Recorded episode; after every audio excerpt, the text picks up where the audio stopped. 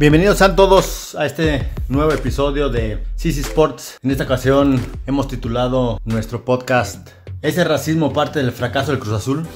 Y bueno, para, para poder llegar finalmente a, a esa conclusión en donde estamos hablando de racismo, vamos a empezar por hablar un poco de lo que es la Cruz Azuleada. que como muchos sabrán, es un mote que se le ha puesto a la institución debido a, pues, a una serie de eventos que le ha ocurrido. Muchos piensan que es únicamente el hecho de que muchas veces en un partido le han empatado en el último minuto o le han ganado en el último minuto o tiempo de compensación. Pero también es el hecho de que ha llegado hasta el final de un torneo que significa jugar la final y también la ha perdido. Es el rey del subcampeonato. Entonces, son las dos cosas. Básicamente Cruz Azulear para mí significa llegar casi al final y terminar perdiéndolo. Tener algo casi asegurado y perderlo. Y la verdad que, que le hayan puesto este nombre, este nombre de burla, porque no es una crítica a la institución, al equipo, es ya una burla. A que te pongan ese, ese mote es, es una vergüenza. Pero una vergüenza ganada a pulso. O sea, no están siendo injustos con, con la institución, pero para nada, ¿eh?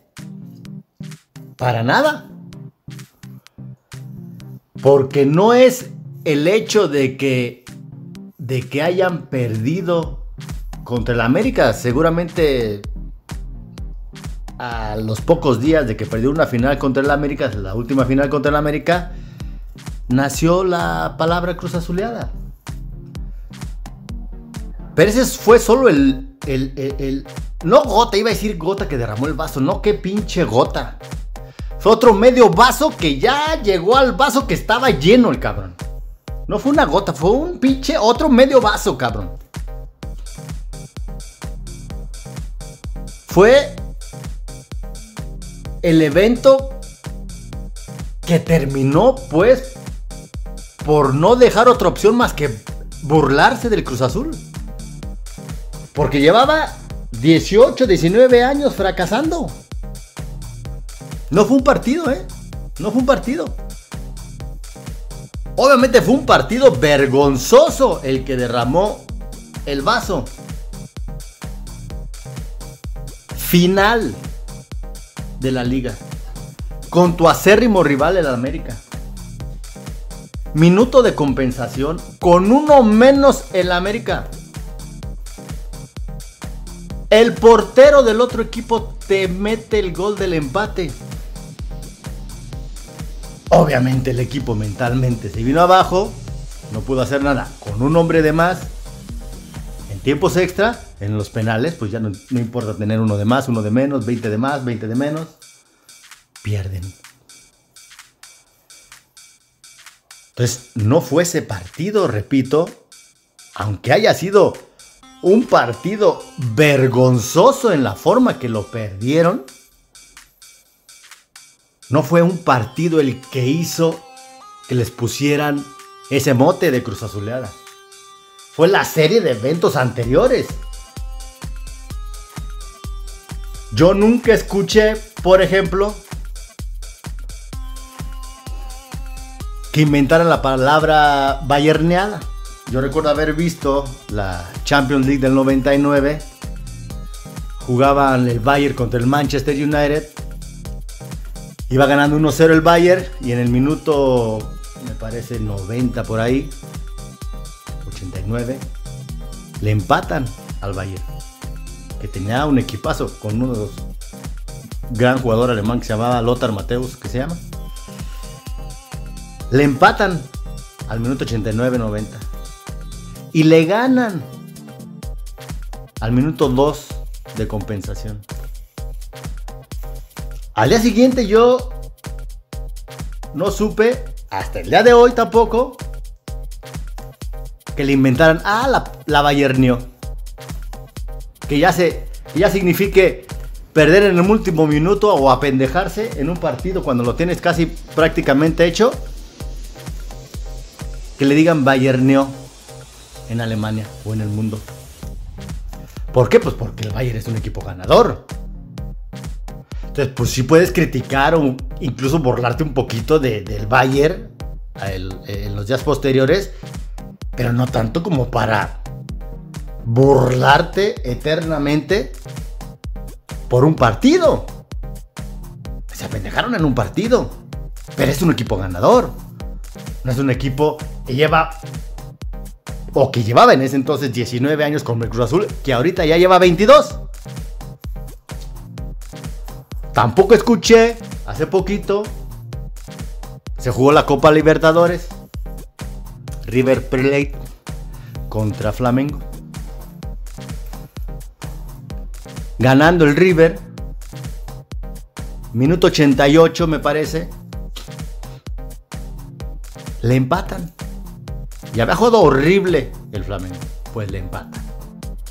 Al minuto 92, casi 93, le dan la vuelta a los de Flamengo. Yo no he escuchado todavía que alguien le diga, y la riverdearon. Y que en Argentina ya la palabra riverdear o rivereada o algo parecido sea famosa y sea sinónimo de te apendejaste faltando poquito. ¿No? Porque River llevaba cinco años, cinco años siendo muy exitoso. El más en Argentina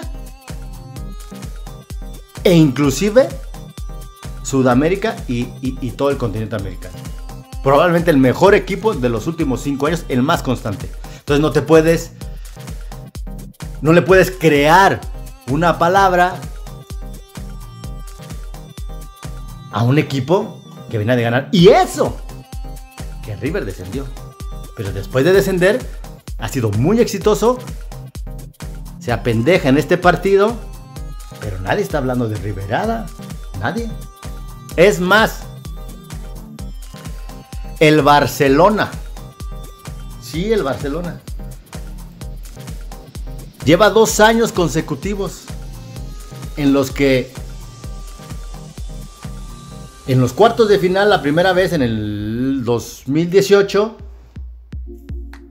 con la Roma, en casa va ganando 4 a 1 en la ida, en la vuelta, muy cómodamente se van y les, y les meten tres los de la Roma. Tres y los, los sacan de la Champions. Vergonzoso.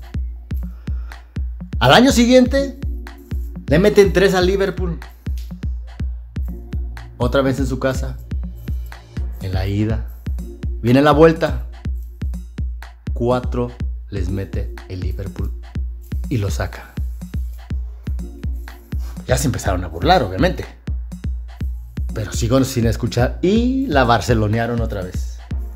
Ah, ah. No, ¿por qué? Porque él, tienen un gran equipo.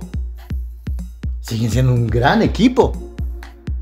Siguen teniendo a uno de los mejores jugadores en toda la historia pasada, presente y futura, que se llama Lionel Messi. Es un equipo ganador. Pero no les van a inventar, por perder dos consecutivas, la barceloneada. Ahora, eso están a punto de que si pronto vuelven a perder con una clara ventaja, ya no les digo tres, con un 2 a 0, y les vuelvan a regresar, es probable que se les invente la barceloneada. Es muy probable. Pero es que ya serían tres veces. El Cruz Azul, no tres, lleva un chingo de más. Entonces, por eso está muy bien ganada esa burla, ese pitorreo. Con todo y que el Cruz Azul ha tenido grandes jugadores en su plantilla. Sigue fracasando.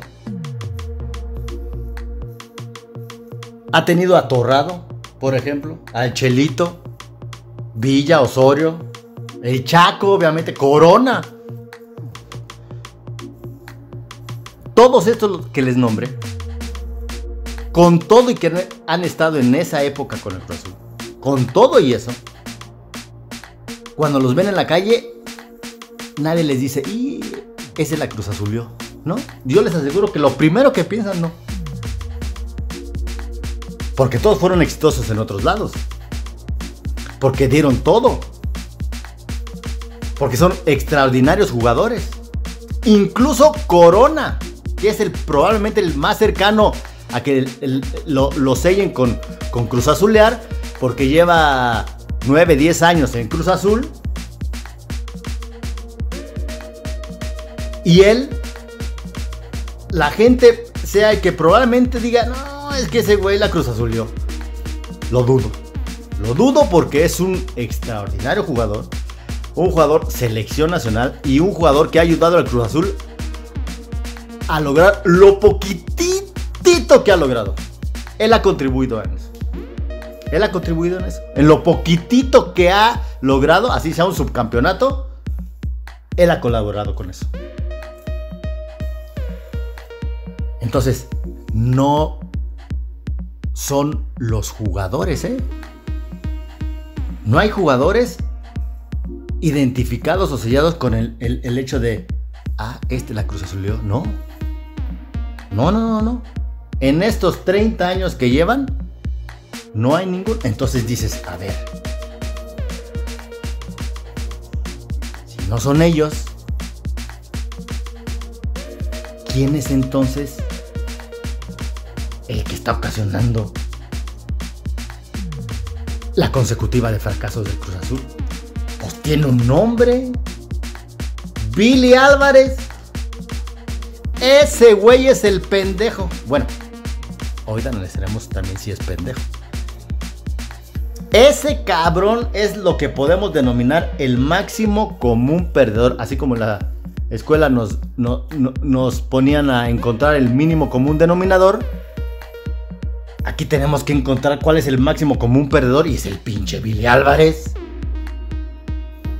Ese cabrón lleva 32 años.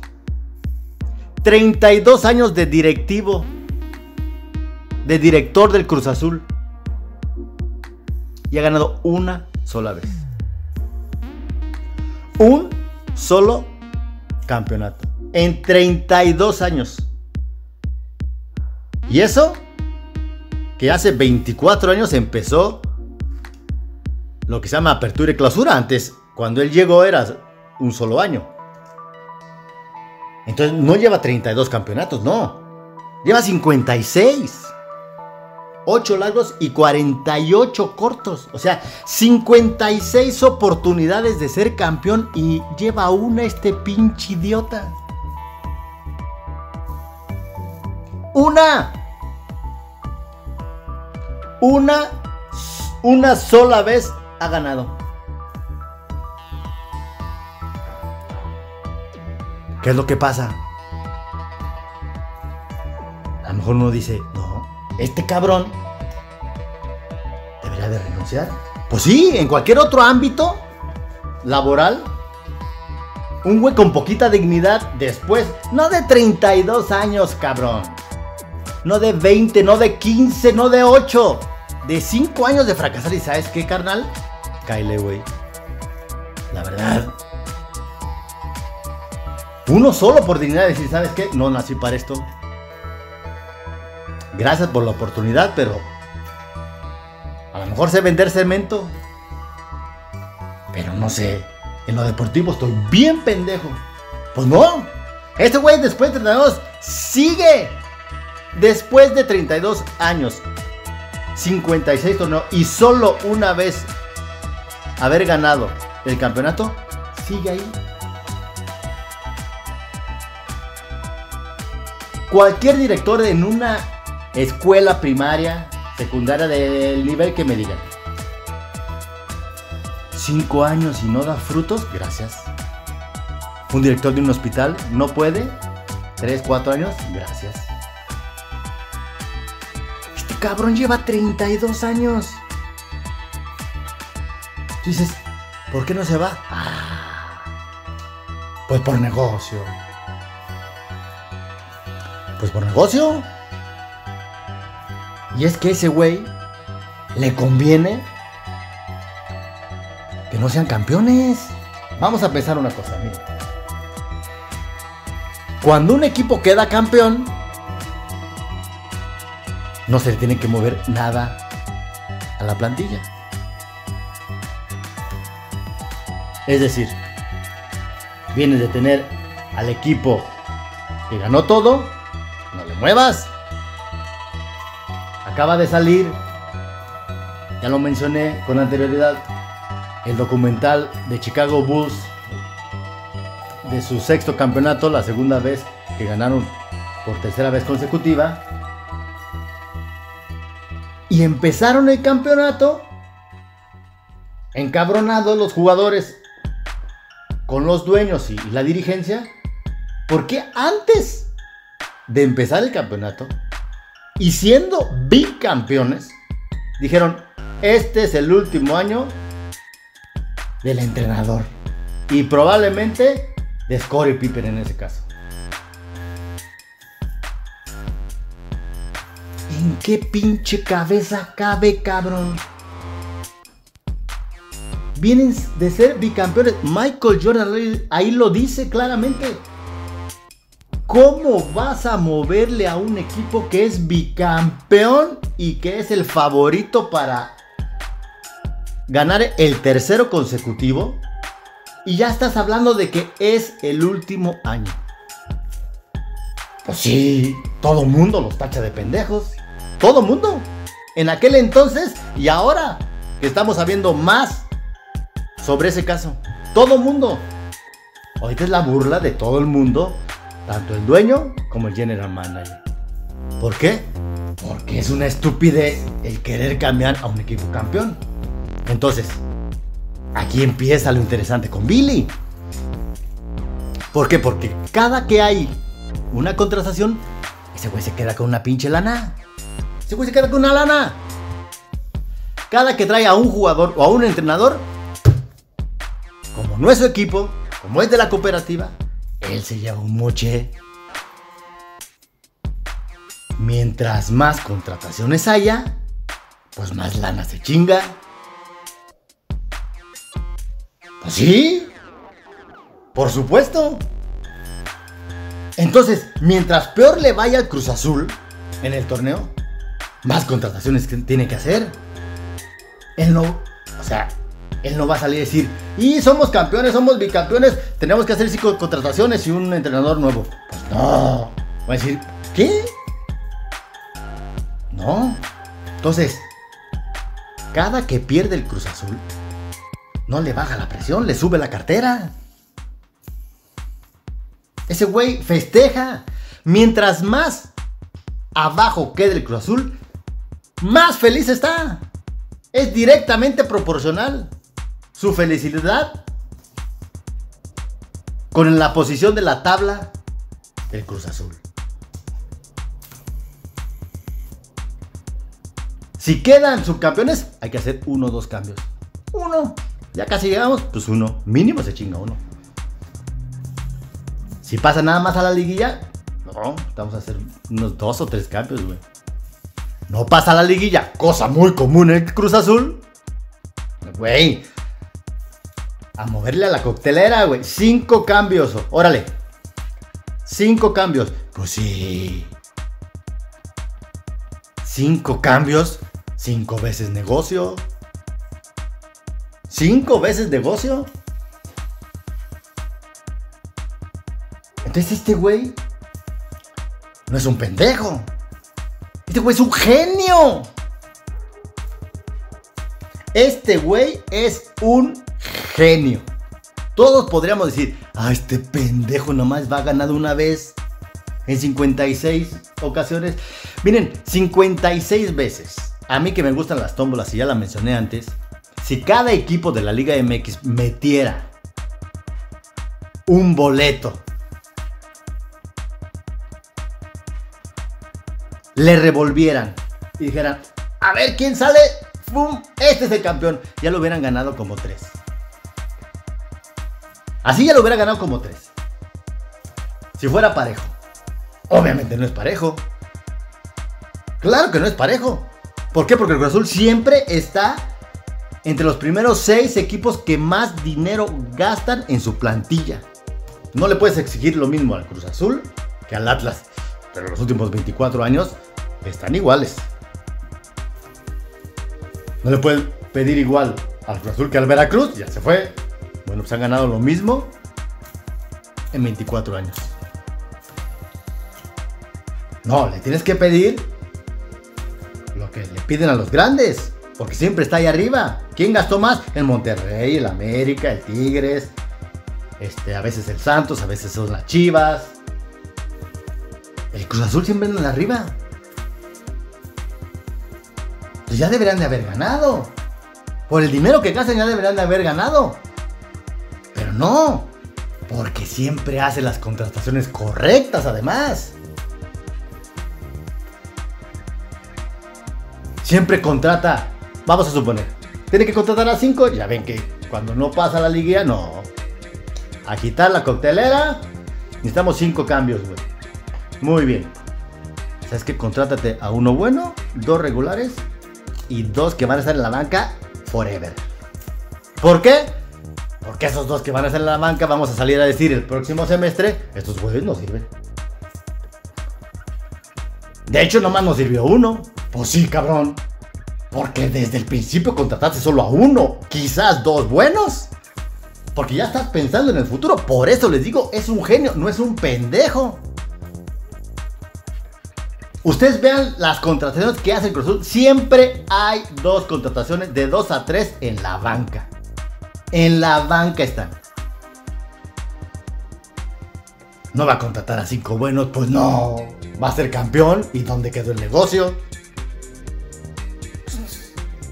Su director deportivo, hace poquito era Ricardo Peláez, quería contratar, imagínense, un entrenador que ese es el trabajo de un director deportivo. Y les dijeron, no, no, no, tú no puedes, güey. Nosotros somos los que contratamos al director, de, al entrenador. ¿Por qué? Pues porque también ahí se llevan una lana. Entonces ellos tienen que tener al que ellos quieran, al, al que su representante favorito les diga donde más lana va a haber. Ahí mero. Entonces, en lugar de decirle pendejo a Billy, hay que decir, eres un genio, güey. La neta. Nada más. necesitamos hacerle, pues, o identificarlo cuando alguien esté pensando que la misión de su empresa es ganancia personal primero y lo demás me vale madre, si esa es la misión de esa empresa, hay que decirle, este administra a la bíblica. Regresamos al ejemplo del maestro, el director de la escuela. Si hay un director de una escuela que no le interesan los alumnos, no le interesa que la escuela esté limpia, no le interesa que los maestros estén a gusto, lo único que le interesa es vender plazas, ese güey está administrando a la Billy. Maestrazo. Un genio. Un genio. Todo puede decir, uh, pinche escuela no vale madre, no estudia nada, no aprende nada, todo está sucia. Ese maestro, ese director es un pendejo, pero se está llenando los bolsillos pues es un sinvergüenza. Pero ese güey dice, yo soy un genio, cabrones. Y por eso Billy sigue ahí. Y Garcés, otro malandrín, que sabe lo que está embolsándose Billy Álvarez, dice, no, ahora me toca, cabrón. Ahora me toca. Pues sí, es que, ¿qué? O sea, qué chingón negocio están haciendo. ¿Qué chinga le están parando a la cooperativa? Y aquí es donde entramos a la parte del racismo. Yo les pregunto, y no se hagan pendejos, inmediatamente ¿eh? contestan. Díganme los 5 o 10 mejores jugadores que se les venga a la mente del Cruz Azul. Chingo a 20 que ninguno es de raza negra. me cae. ¿Me cae? Y la verdad es que yo que soy un fan de esos atletas, estoy convencido que esos güeyes son superiores,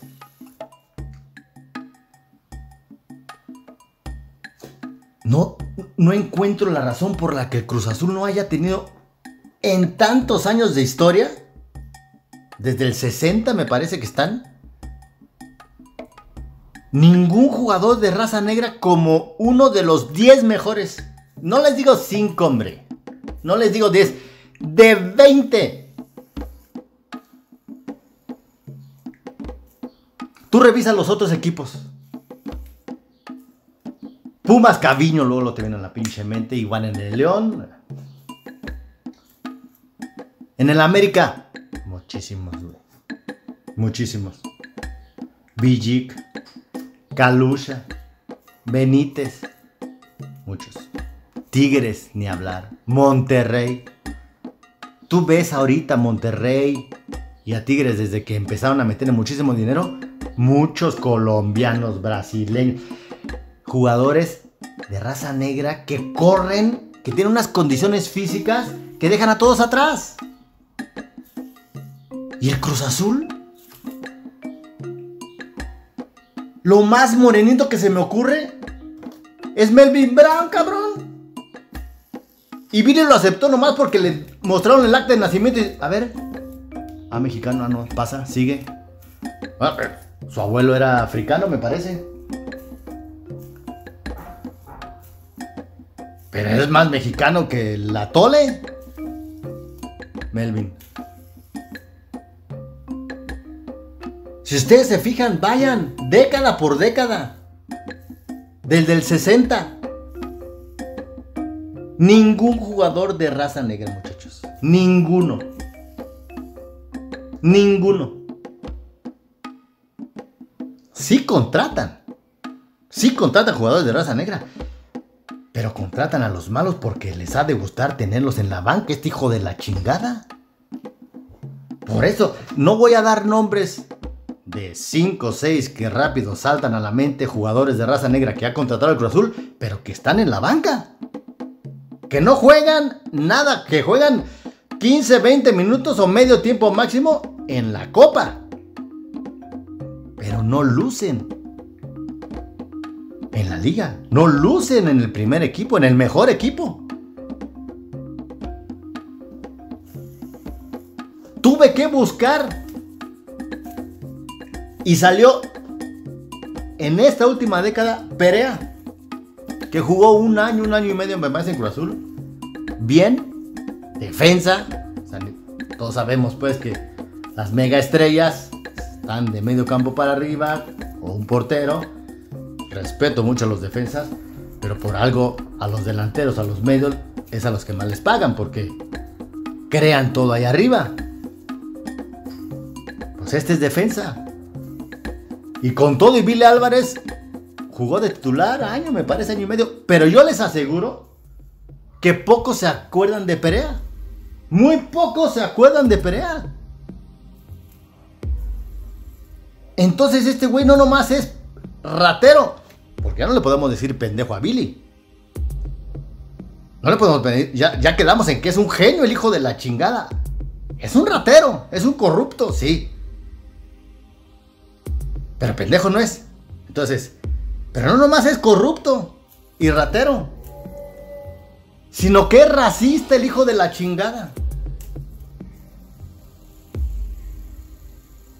Para mí es ratero pendejo, un genio, un perdedor, un racista y el verdadero motivo y la verdadera razón de que a esa institución se le burle, se le pitorree diciéndole la cruz azulearon.